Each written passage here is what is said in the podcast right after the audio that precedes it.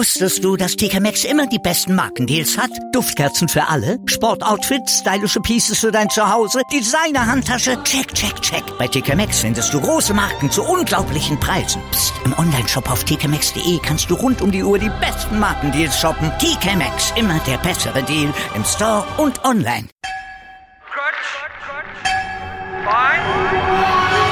Vorpass. Vorpass Spezial. Der Podcast zur Rugby WM in Japan. Auf meinsportpodcast.de. Südafrika ist zum dritten Mal Weltmeister im Rugby World Cup geworden. Sie haben das Finale gegen England heute mit ganz, ganz klar gewonnen und sind damit zum dritten Mal nach 1995 und 2007 Weltmeister. Alle zwölf Jahre wird Südafrika Weltmeister scheint es. 12 zu 32 hieß es am Ende aus der Sicht von chancenlosen Engländern, müssen wir sagen. Herzlich willkommen zum letzten Vorpass-Spezial hier auf meinsportpodcast.de zur Rugby-WM in Japan. Mein Name ist Andreas Thies und jetzt habe ich sie alle mal beisammen. Alle drei Experten und Expertinnen. Vivian Bahlmann ist dabei. Hallo Vivian. Hi Andreas. Hallo alle anderen. Ja, Georg Molz ist dabei. Hallo Georg. Servus. Und Donald Peoples ist da. Hallo Donald. Hi zusammen, ja. Donald, fangen wir mit dir gerade mal an. Ähm, ja. Südafrika ist Weltmeister geworden. Sind sie verdient Weltmeister? Ja, die sind auf jeden Fall verdient Weltmeister. Ähm, ob die die beste Mannschaft waren, das ist halt schwer zu sagen, aber die haben einfach mal gewonnen, weil die einfach immer für jedes Spiel das äh, passende passende Plan hatten, sogar auch für das Neuseeland-Spiel ganz am Anfang. Irgendwie Neuseeland hatte aber kurz die Phase ähm, im Großen und Ganzen wirklich ähm, verdient, sage ich mal. Auf jeden Fall Finale viel deutlicher gewonnen, als ich äh, gedacht hätte. Ähm, Vivian, wie überraschend kam für dich dieser Weltmeistertitel beziehungsweise dann auch dieser Finalsieg gegen England heute? Total überraschend. Ich habe auch ähm, mit einem ganz anderen Ergebnis äh, gerechnet. Nach dem Spiel, ähm, nach dem Halbfinale zwischen England und Neuseeland, habe ich ähm, total auf England getippt. Ähm, ich dachte, da kommt ähm, Südafrika auf gar keinen Fall ran. Ähm, England hat aber heute einfach nicht das Spiel auspacken können, was sie gegen Neuseeland gezeigt haben. Und deswegen auch, finde ich, total verdienter Sieg äh, für Südafrika. Ja. Georg, hattest du während der WM vor diesem Finale einmal das Gefühl, dass die Südafrikaner Weltmeister werden können? Oder war es vor dem Turnier so, dass du sie im ganz engen Favoritenkreis hattest für den Weltmeistertitel? Also in den Top 4 hätte ich sie jetzt schon mit reingezählt, aber nach den Spielen gegen ähm, Japan im Viertelfinale und auch nach dem mehr oder weniger durchschnittlichen Spiel gegen Wales im Halbfinale hätte ich jetzt habe ich nicht auf äh, Südafrika getippt. Ich habe auch England bei sieben, also sieben Punkte ähm, Gewinn getippt eigentlich. Also es war ja dieses überzeugende 19 zu 7 von England gegen Neuseeland im Halbfinale, was dann auch alle ähm, dann zu dieser zu dieser Annahme verleitet hat, dass sie gesagt haben, England ist der Favorit hier auf diese auf diese Weltmeisterschaft beziehungsweise dann auch im Finale. Südafrika hatte kämpfen müssen gegen Wales. Es war kein schönes Spiel, was wir im Halbfinale gesehen haben. Donald, wir hatten darüber gesprochen. Südafrika hatte heute allerdings anscheinend einen ganz anderen Plan. Sie sind mit fast exakt der gleichen Aufstellung wie im Halbfinale mhm. ins Spiel gegangen, sind aber anders an das Spiel gegangen als gegen Wales. Wie sind sie reingegangen in das Spiel? Ähm, also so viel anders sind sie halt nicht reingegangen, meiner Meinung nach. Ähm, quasi haben auf jeden Fall gesehen, natürlich, dass sie halt nicht immer diesen Kickspiel rausholen müssten. Ähm, aber die haben trotzdem einfach mal extrem gut verteidigt. Also das also im Großen und Ganzen würde ich halt sagen, dass die Weltmeisterschaft gewonnen wurde von der Mannschaft, die einfach mal am stärksten verteidigen könnte. Und ähm, man hat es einfach gesehen, Südafrika hat einfach extrem stark verteidigt. Ähm, hat einfach immer wieder, also was halt überraschend war, die haben einfach England so unter Druck gestellt, dass England auf irgend, ich kann es mir nicht erklären, wieso, aber hinter deren eigenen Mahllinie gedacht hätten, es wäre eine gute Idee, das Ball hin und her zu schmeißen. ähm, das hat man in den fünf Minuten gesehen und da hat man gesehen, dass der Plan von Südafrika einfach diesen Druck sozusagen, was sie auch gegen Wales gemacht haben, ähm, aber irgendwie hat noch besser funktioniert und äh, ich war halt so leider ein bisschen überrascht, dass England irgendwie so darauf eingegangen ist, weil ehrlich gesagt, wenn die mal ähm, das Spiel von Südafrika Wales angeschaut hätten, hätten die schon gesehen, was hat äh, Südafrika für den vorbereiten werden. Und das war halt nichts Neues. Ich hab, war ein bisschen so ein bisschen erstaunt, dass England so davon überrascht waren, beziehungsweise auch ähm, in die Lage kamen, irgendwie diese Spiel in der 22, beziehungsweise vor dem eigenen Marktlinie, beziehungsweise sogar hinter der eigenen Marktlinie zu spielen. Das war halt überraschend, dass, ob äh, Südafrika musste halt nicht so irgendwie ein großes neues Spiel ausdenken im Großen und Ganzen. Ähm, ich fand aber, ja? wenn ich da einhaken darf, kurz. Ja, gerne. Ähm, schon, dass ähm, Südafrika in, den ersten, in der ersten Halbzeit schon ein anderes Spiel ausgepackt hatte. Also die haben zum ersten Mal wirklich, ähm, wirklich ein Phasenspiel gehabt. Die haben die Stürmer mit ein, äh, reingebracht, die viel, viele Pässe gemacht haben, was man vorher von denen nie gesehen hat. Also ich, vielleicht war England davon ein bisschen überrascht, dass äh, Südafrika wirklich auch Rugby spielen kann und halt nicht nur kickt und nicht nur, es war jetzt nicht nur ein Pick-and-Go-Spiel, sondern es war schon äh, ein bisschen mehr so ein richtiges Phasenspiel von Südafrika und das muss ich sagen, da, damit hatte mich Südafrika überrascht und ähm, das war, das haben sie vor allem in der ersten Halbzeit gebracht. Und ähm, das war, glaube ich, auch der essentielle Zeitraum, in dem hätte England Punkte machen müssen und äh, in dem sie einfach extrem schlecht gespielt haben. Also ich persönlich empfand es auch so wie Vivian, dass ich gedacht habe, ja, Faf de Klerk ist gar nicht zum Beispiel dieser entscheidende Mann, beziehungsweise der Mann, der die ganze Zeit im Mittelpunkt steht. So viele Boxkicks gab es dann heute gar nicht von ihm, wie zum Beispiel im Spiel gegen Wales. Ähm, Donald hat es gerade eben schon gesagt, dass die, dass die Engländer wohl ein bisschen überrascht waren. Ähm, dieses, diese eine Szene, Georg, diese eine Szene, die auch Donald eben ansprach, wo die Engländer in der eigen, im eigenen Mahlfeld sich die Bälle hin und her gepasst haben, ähm, waren sie dann so ein bisschen überfordert dann auch mit der Defensive und was hätten sie dann auch noch besser machen können, deiner Meinung nach? Ja, ich weiß, also ich weiß, welche Szene du meinst. Ich denke denk mal, das wird jedem aufgefallen sein. Das ist so ein bisschen wie Fourth Grade Rugby, dass man in der, also schon in der eigenen 22 zu spielen, das macht man nicht so die beste Idee, aber dann in der eigenen, hinter der eigenen Mahllinie den Ball hin und her zu schmeißen, der dann sogar nicht gefangen wird. Ähm, ich weiß auch nicht, also die waren vielleicht ein bisschen nervös oder so. Ich, ich weiß auch gar nicht, also warum man den, warum man den Ball nicht zum Fullback oder Flyhalf gibt und der dann einfach Exit äh, rauskickt oder so. Ja. Also ich meine, die Leute haben sie ja dafür. Das ist mir so ein bisschen unerklärlich. Also die ersten zehn Minuten war es dreimal so, dass die halt Bälle, ähm, Pässe geschmissen haben, die nicht gefangen wurden. Äh, obwohl ich jetzt nicht, also Südafrika hat schon Druck aufgebaut, aber ich dachte immer noch, die die können den Druck absorbieren und damit umgehen und müssen jetzt nicht so unter Druck passen. Aber, also ich weiß nicht, also die ersten zehn Minuten hatte ich das Gefühl, da hat schon, da hat man schon gesehen, dass es, wenn es so weitergeht, dass es sehr schwierig wird für England so zu bestehen. Ja, ja was halt da meinte mit dem, also diesen, also ihr sagt, die, hatten schon was anderes gespielt, aber Südafrika mussten nicht was Besonderes spielen, weil es hat schon gereicht, einfach die, nur diesen Druck auszuüben. Also es kam halt wenige Boxkicks, weil die England hat nicht das dahin gebracht, meiner Meinung nach. Also England hat nicht Südafrika unter Druck gesetzt, dass die das spielen müssen. Die haben das viel zu leicht für Südafrika gemacht ja. und es ja, hat genau. sogar gereicht, nur diesen einfaches, wir gehen alle auf einer Linie schnell auf euch rauf und reicht. Also George hat Fourth geht Rugby. Also das ist an sich kein schlechtes Rugby. Das spielt man, wenn man in der, keine Ahnung, in der 78. Minute ähm, sieben Punkte hinterlegt oder sowas. Dann spielt man hinter seiner eigenen Mallinie ja. oder dann spielt man von fünf Meter aus, weil man muss spielen. Das ist, was das Komische war. England hat das nicht gemusst. Also es war wirklich, die hätten mal mhm. ein Paket machen müssen, sauber machen, fünf, keine Ahnung, 15 Meter, irgendwie schlechte Winkel, hauen den Ding weit raus, dann hast du irgendwie eine Gasse für Südafrika auf der, keine Ahnung, 30 Meter raus, aber dann kannst du erstmal neu anfangen. Aber diese Idee, wenn es klappt, ist geil, dann gehst du Coast to Coast und legst einen Versuch. Und wenn es hat nicht klappt, verlierst du einen Ball und da ist ein Versuch innerhalb der ersten drei Minuten, liegt halt, keine Ahnung, 7-0 für die Sache und dann ist das Spiel vorbei. Und das habe ich nicht verstanden. Und so, ich, ich gehe euch, also ich verstehe, was ihr meint, dass sie schon was anderes gespielt haben, aber es sieht nur anders aus, weil die nicht kicken mussten. Also ja. eigentlich ist es genau dasselbe Spiel, wie was sie gegen Wales machen mussten, nur Wales hat Südafrika unter viel mehr Druck gesetzt, dass sie diesen Kicks machen müssten. Es ist tatsächlich interessant, weil, wie gesagt, es sah halt anders aus in der ersten Halbzeit, dass die Südafrikaner deutlich mehr in die Breite dann auch gespielt haben, dass sie nicht so sehr über Faf de Klerk gegangen sind. Und das fand ich extrem interessant. Zwei andere Situationen, über die würde ich auch nochmal gerne mit euch sprechen wollen. Wie, äh, wie schwer wog der Ausfall von Kyle Sinkler, der nach wenigen Minuten dann runtergenommen werden musste, weil er den Ellenbogen von seinem Mitspieler ins Gesicht bekommen hatte und äh, Boxer wird er wohl nicht mehr werden, weil er ging sofort zu Boden und war sofort K.O. Ähm, Georg, wie schwer wog dieser Ausfall gerade in der ersten Reihe? Weil in der ersten Reihe hatten sie im Gedränge hinterher große Probleme. Ähm, das ist natürlich schwer zu sagen, weil wir ja nicht wissen, wie es mit Sinclair weitergegangen ja. wäre. Also erstmal ist es immer als Prop, Tight Head Prop, Loose Head Prop schwierig, überhaupt 80 Minuten oder 78 Minuten zu spielen. Ähm, ich glaube, es hat schon was ausgemacht. Ähm, ich glaube aber auch, dass das Südafrika, südafrikanische ähm, Gedränge auch mit dem Sinclair, weil der schon gegen Australien so Probleme hatte, drei, vier Mal oder ja. so, dass auch Südafrika da auch dominant gewesen wäre. So hat es das Ganze vielleicht noch ein bisschen schlimmer gemacht.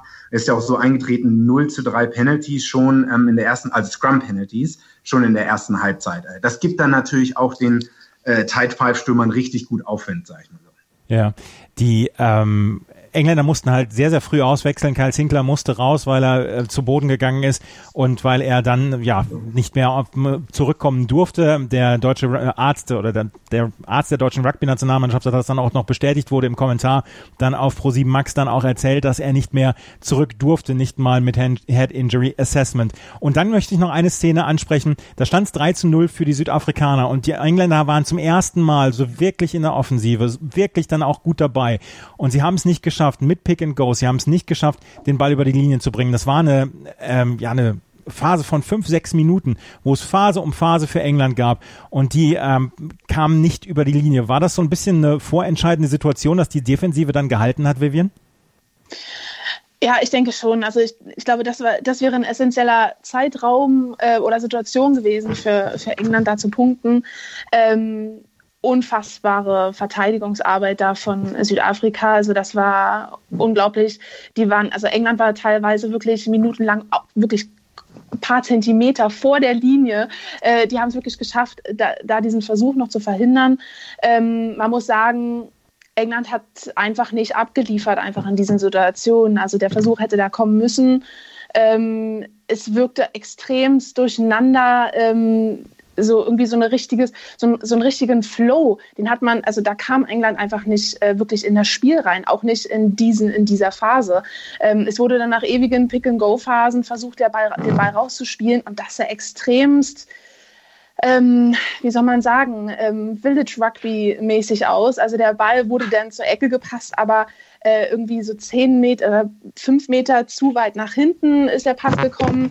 Ähm, der, die, der Außenspieler konnte gar nicht irgendwie in Lauf diesen Ball fangen und irgendwie mit Speed dort irgendwie nochmal einen Angriff starten im Außenkorridor. Also das war wirklich irgendwie nicht schönes Rugby, was heute einfach von England ähm, gezeigt wurde, auch nicht in dieser Phase und da wäre es auf jeden Fall wichtig gewesen. Ja, die Engländer sind mit einem 6 zu 12 in die Halbzeit gegangen, weil auf der einen Seite Andre Pollard vier von fünf Strafkicks ähm, ähm, durch die Stangen gebracht hat. Den ersten, den hat er daneben gesetzt, beziehungsweise an die Stangen. Und bei den Engländern konnte dann Owen Farrell zwei zwischen die Stangen setzen. Er stand 6 zu 12 zur Halbzeit und man hatte dann ein bisschen das Gefühl, ja, da sind die Engländer sogar noch relativ gut bei rausgekommen, weil die Südafrikaner die meiste Zeit in dieser ersten Halbzeit dann ähm, die überlegene Mannschaft waren. In der zweiten Halbzeit hatte ich persönlich das Gefühl, ähm, Donald, dass die Engländer dann etwas mehr in die Breite spielen wollten, etwas mehr das Spiel öffnen wollten. Aber auch das konnten sie nicht lange wirklich ja, aufrechterhalten, diese Taktik. Ja, also im Großen und Ganzen ist es halt so, also ich hatte schon mit Freunden ähm, über dieses Spiel vorher gesprochen und habe gehofft, dass England zumindest einen frühen Versuch legen könnte, weil dann ist das Spiel halt offen. Das Problem ist halt bei Südafrika, sobald die hatten Führung gehen, beziehungsweise sobald England halt so hinten lag, also 9 zu 6, 12 zu 6, ähm, muss also diese Mannschaft, also in dem Fall England, irgendwas probieren hat, was sie vielleicht nicht unbedingt machen wollen. Und Vivian hat es da angesprochen, hat diese, diese Pässe, die in der Breite dann kamen, waren halt so irgendwie ja, so wirklich nicht äh, Profi-Rugby würdig hat, würde ich mal sagen. Also Ben Jungs war halt fällig ofters mal, ähm, auch Farrell Ford, ähm, allen waren halt irgendwie fällig, dass der Ball, wie auch Vivian gesagt hat, irgendwie, keine Ahnung, in der Luft zehn Meter schon hängen, weil es einfach so ein Bogenpass war, was irgendwie nicht so Bombe ist. Und zweitens, dass irgendwie hinter den Spieler immer war. Zumindest wenn es vor den Spieler, dass er reinlaufen kann, aber es irgendwie, es hat irgendwie nicht funktioniert und das ist halt, wie ich gesagt hatte, von Anfang an einfach, weil Südafrika England so unter Beweis gestellt hat, zu sagen, okay, ihr müsst jetzt was probieren, wir ähm, bestimmen, was für ein Spiel ihr spielen wollt. Also England könnte nicht da easy sitzen und den Ball in den Ecken kicken und einfach so den Ball verteilen, sondern die mussten irgendwas probieren. Ähm, und das spielt einfach an den Stärken von, von Südafrika. Man hat es einfach gesehen, dass sie weniger Mann in der tiefe Hintermannschaft, also ganz weit in den, in den Positionen von den Ecken und ähm, Schlussspieler, eher so alle Leute in der Linie geführt und einfach mal sich 13 Mann oder 14 Mal breit auf den Platz gestellt haben. Und das ist einfach extrem schwierig, das äh, durchzubrechen. Auch die allerbesten Mannschaften haben damit Schwierigkeiten und es ist halt ein Risikospiel von Südafrika, aber es einfach funktioniert. Also meiner Meinung nach ist es einfach, war, also du hast schon gesagt, war es schon eine Vorentscheidung, dieses Ding. Meiner Meinung nach ja, weil wenn England es nicht schafft, in Führung zu gehen, dann darf Südafrika das Spieltyp bestimmen und das ist nicht zu den Günsten von England.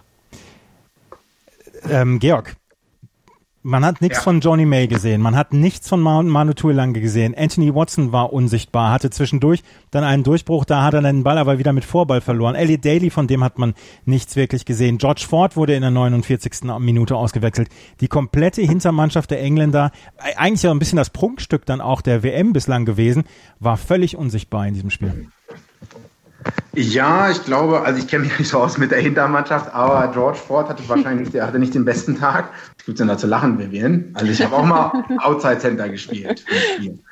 Äh, also ich glaube, dass halt ähm, die, die Stürmer schon mal, wie, wie man so schön sagt, nicht die Plattform äh, richtig setzen konnten. Also die englischen Stürmer, die sind halt nie wirklich über die Vorteilslinie gekommen. Immer, die wurden oft zurückgeworfen. Auch äh, Faf de Klerk und ähm, ähm, Cheslin Kobe haben super Tackles gemacht und die haben halt gemerkt, die sind einfach nicht über die Vorteilslinie gekommen, wurden zurückgeworfen. Äh, Ruck wurde immer verlangsamt und dann kriegst du halt auch wieder keinen schnellen Ball für die Hintermannschaft.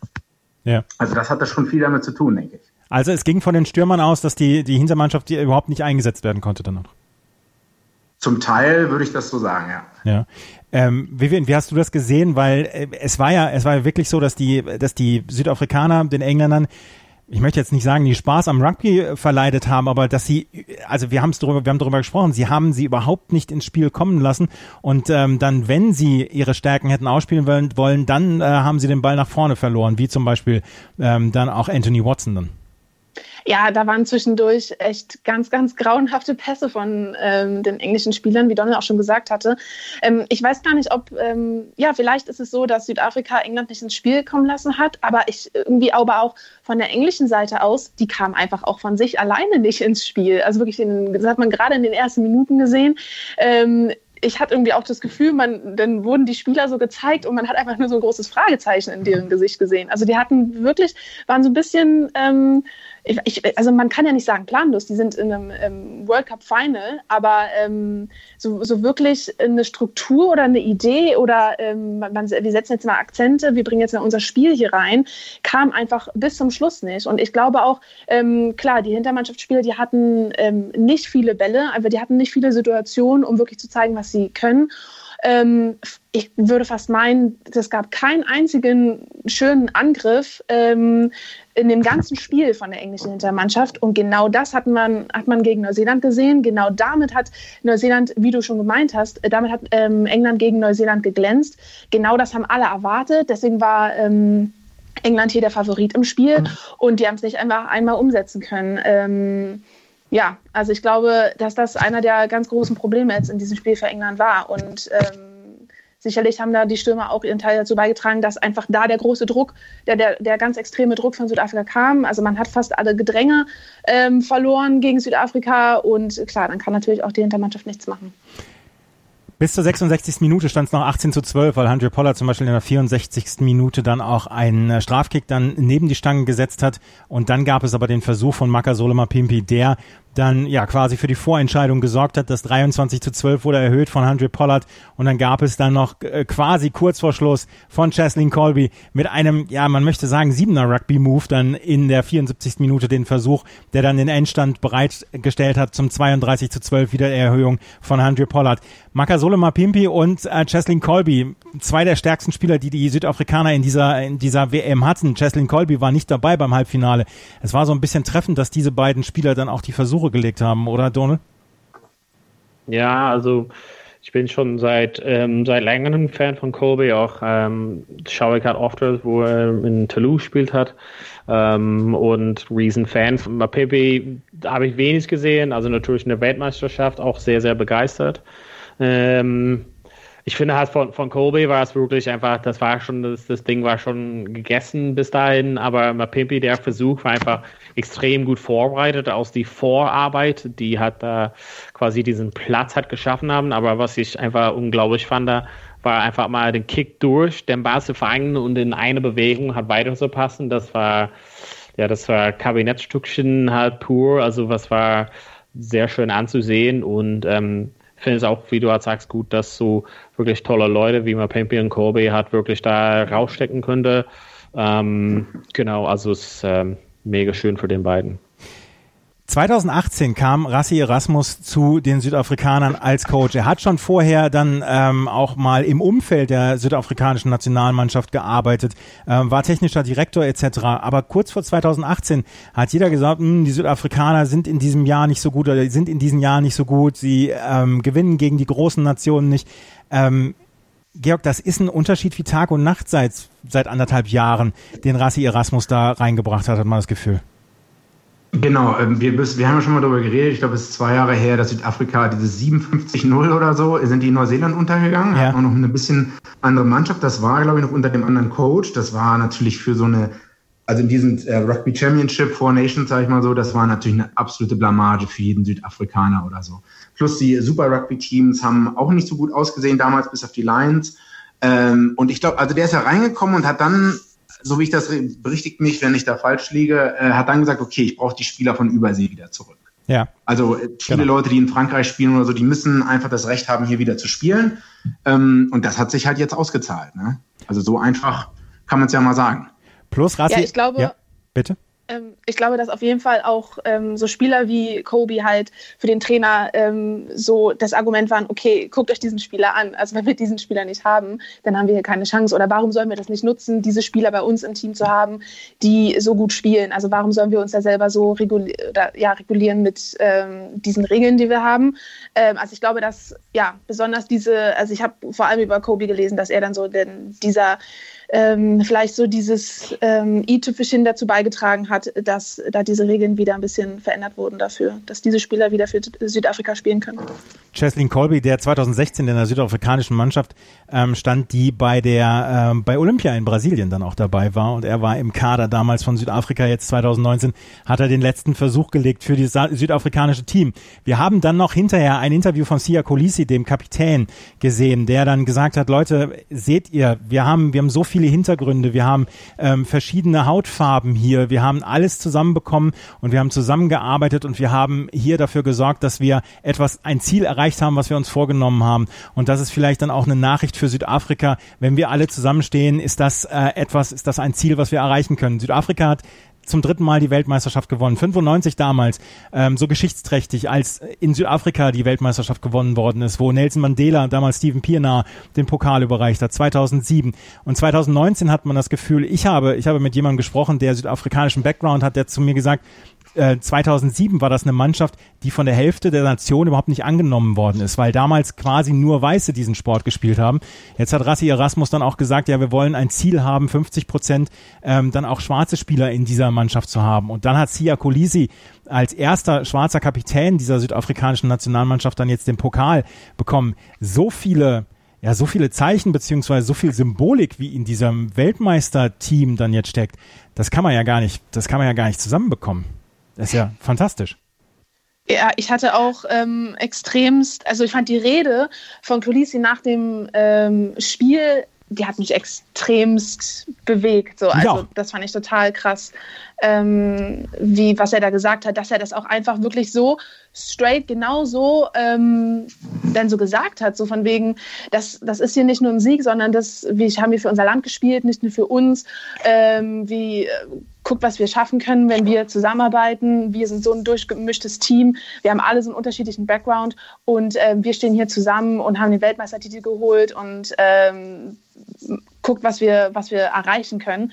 Dass er das wirklich so ähm, gesagt hat, hätte ich nicht damit gerechnet, weil sonst ist im Sport, finde ich, ähm, sind Sportler oft auch ähm, nicht so diejenigen, die sich so politisch äußern, aber er hat das mal gemacht und ähm, ist auf jeden Fall auch seine Aufgabe, denke ich, oder irgendwas hat er das so erkannt und ähm, ja, fand ich, fand ich eine extreme Situation. Also wirklich, da, das gibt dem den ganzen äh, der ganzen Weltmeisterschaft nochmal ähm, einen ganz anderen Touch. Ja, also ich war auch sehr bewegt von dieser Rede beziehungsweise von diesem Interview, vor allen Dingen in einem Interview direkt nach dem Spiel.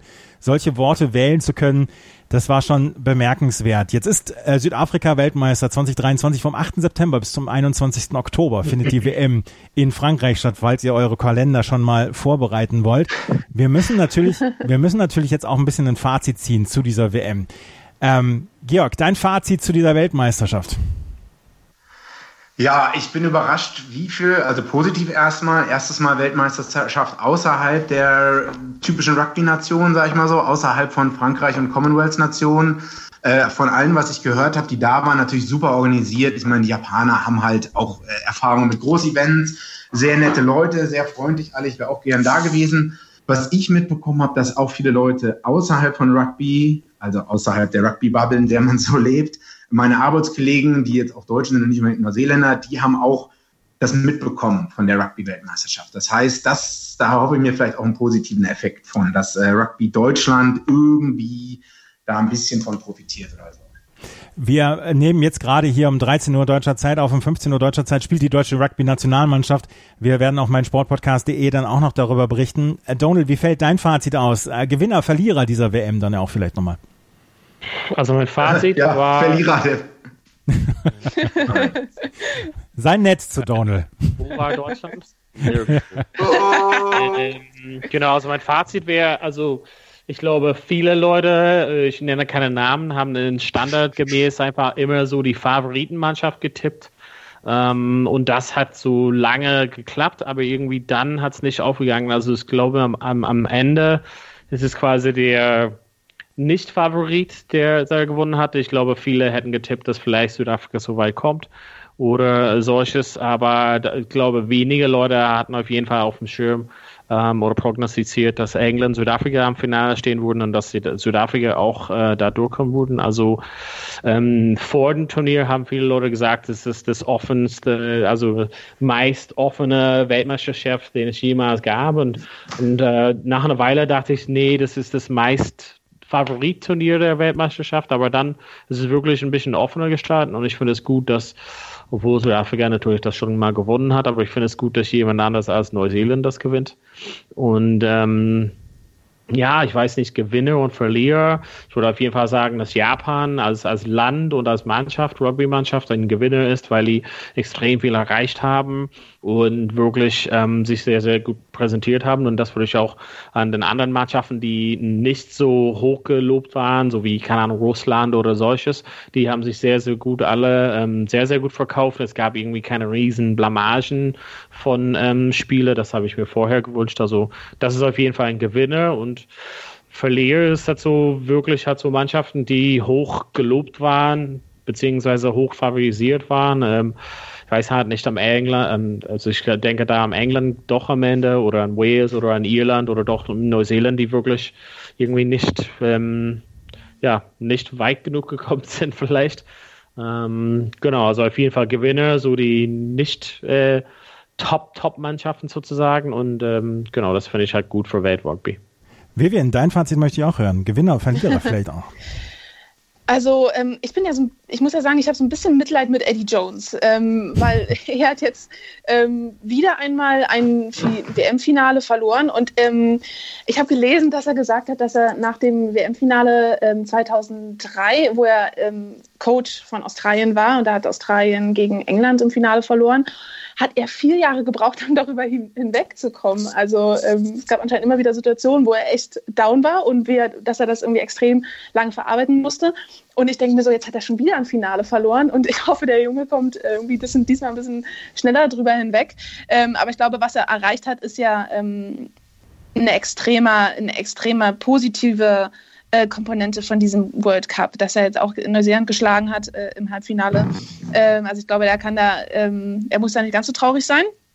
Ähm, für mich aber auch Highlight ähm, dieser WM war auf jeden Fall das Spiel zwischen Japan und Schottland. Da hat 28 zu 21 Japan gewonnen in der Poolphase. Das war, das war mein absolutes Lieblingsspiel von der ganzen WM. Also das fand ich ähm, mega, dass auch ähm, Japan hat man ja so gehypt nach dem World Cup 2015. Sie haben ja damals äh, Südafrika geschlagen. Ähm, dann haben sie die WM bekommen äh, und jetzt haben sie einfach auch eine extrem Hammer-WM abgeliefert. Also ich freue mich total für dieses Land, weil es für mich irgendwie gar nicht nicht so auf dem, auf, auf dem Radar ist von diesen großen Rugby-Nationen. Aber ich glaube, ähm, nach dieser WM sollte das auf jeden Fall jetzt irgendwie äh, mit auf dem Radar sein. Ähm, und ja, also auch dass jetzt dieses, äh, wenn man jetzt auch mal auf dieses Spiel, jetzt das Finale zwischen England und Südafrika kommt, äh, extrem faires Spiel. Und das finde ich halt auch ähm, mal wieder so schön im Rugby. Ähm, das war einfach wirklich ein Clash. Das war so ein brutales Spiel. Das war so unfassbar hart. Und ich dachte mir echt, boah, ey, die haben jetzt hier schon so viele Spiele in den letzten Wochen gemacht, dass die jetzt nochmal so viele Kräfte hier aufbringen. Ähm, aber einfach trotzdem das so fair lösen und äh, man, also dass da, es gab keine Karten in dem Spiel, ähm, extremst gut und ähm, das ist so ähm, mein Highlight irgendwie auch, dass ähm, Rugby für mich genau die gleiche Stellung hat wie vorher, äh, einfach, dass es ein toller Sport ist und ähm, ja, das, das ist mein, das ist mein Fazit. Ja, ich war begeistert von dieser Weltmeisterschaft. Ich, äh, ich habe das zum ersten Mal solch eine Weltmeisterschaft wirklich in dieser Form dann auch verfolgt. Ich habe von 48 Spielen habe ich 45 gesehen. Ich habe nur drei Spiele verpasst ähm, und kann am Ende sagen, ich habe fast alles gesehen und ich war wirklich von vorne bis hinten begeistert. Es gab ähm, Außenseiter-Siege. Du hast es gerade eben gesagt. Japan hat gegen Schottland gewonnen. Japan hat gegen Irland gewonnen. Dann auch dieses mhm. Spiel von Uruguay gegen Fiji, was ein ganz tolles Spiel war, ähm, was vielleicht so ein bisschen in Vergessenheit geraten ist, aber auch ein eine dieser Überraschungen. Es gab die Favoritensiege. Wir haben ähm, endlich mal, und das muss ich dann auch sagen, endlich mal einen anderen Weltmeister wieder gesehen als Neuseeland, weil ich könnte mir vorstellen, dass ein ähm, dreifacher Weltmeister oder hintereinander dreimal Weltmeister Neuseeland, dass das nicht unbedingt gut getan hätte. Und so ist dann jetzt wieder ein bisschen Variation reingekommen, auch wenn ähm, Südafrika jetzt schon zum dritten Mal Weltmeister geworden ist. Also ich bin ähm, sehr, sehr begeistert von dieser WM gewesen. Mir hat sie ganz großen Spaß gemacht. Und ich bin sehr begeistert gewesen mit Vorpaar Spezial und mit eurer Mithilfe. Vielen, vielen, vielen, vielen Dank dafür. Das ist nicht selbstverständlich, dass ihr immer dabei seid, beziehungsweise dass ihr ähm, immer zur Verfügung gestanden habt, um die Podcasts mit mir zu machen. Vielen Dank euch dran. Gerne, Andreas. Danke dir. Donald, dir auch vielen Dank. Du hast die meisten Spiele hier mit, mit mir abgerissen. Vielen Dank dafür. Hut ab, ja, Donald. gerne. War mir eine Ehre. Mir auch. Vielen Dank fürs Zuhören. Wir hoffen, es hat euch auch ein bisschen Spaß gemacht hier bei Vorpass Spezial auf meinsportpodcast.de. Es wird immer wieder Rugby-Berichterstattung hier dann auch geben. Bleibt also uns gewogen. Vielen Dank fürs Zuhören. Bis zum nächsten Mal. Auf Wiederhören. Wusstest du, dass TK Maxx immer die besten Markendeals hat? Duftkerzen für alle, Sportoutfits, stylische Pieces für dein Zuhause, Designer-Handtasche, check, check, check. Bei TK Maxx findest du große Marken zu unglaublichen Preisen. Psst. im Onlineshop auf tkmaxx.de kannst du rund um die Uhr die besten Markendeals shoppen. TK Maxx, immer der bessere Deal im Store und online. Wieder live von ihrem Toyota-Partner mit diesem Leasing-Auftakt. Der neue Toyota Jahreshybrid. Ab 179 Euro im Monat. Ohne Anzahlung. Seine Sicherheitsassistenten laufen mit. Und ja, ab ins Netz mit voller Konnektivität. Auch am Start die Toyota Team Deutschland Sondermodelle. Ohne Anzahlung geht's in die nächste Runde. Jetzt los sprinten zu Ihrem Toyota-Partner. Die komplette Welt des Sports. Wann und wo du willst. Vorpass. Der Rugby-Podcast mit Vivian Bahlmann, Donald Peoples und Georg Moltz. Also sein Rücken ging nicht über die Horizontale und er hat ihn, glaube ich, noch festgehalten. Deswegen gab es nur Gelb. Ich kann es gar nicht glauben. Alles rund um den Rugby-Sport auf meinsportpodcast.de. Wie viele Kaffees waren es heute schon? Kaffee spielt im Leben vieler eine sehr große Rolle. Und das nicht nur zu Hause oder im Café, sondern auch am Arbeitsplatz. Dafür gibt es Lavazza Professional. Kaffee am Arbeitsplatz, der genauso lecker schmeckt wie in eurem Lieblingscafé. Die perfekte Kaffeelösung für jede Art von Unternehmen. Klein, mittel, groß. Ihr habt auf jeden Fall einen Kaffee, der schmeckt. Die richtige Motivation für eure Arbeitstage. Alle Infos zu Lavazza Professional findet ihr auf lavazzapro.de mit allen Kaffeelösungen für euer Büro. Ich habe mich natürlich schockverliebt, weil die war wirklich ganz, ganz klein. So begann die Mensch-Hund-Beziehung zwischen Christina und Tierschutzhund Frieda. Und wie es danach, nach dem ersten Moment der Verliebtheit, so weiterging und welche Klippen es danach zu umschiffen galt, das hört ihr in der neuen Ausgabe von Iswas Dog, dem Podcast für harmonische Mensch-Hund-Beziehungen. Iswas Dog? Mit Malte Asmus. Überall, wo es Podcasts gibt.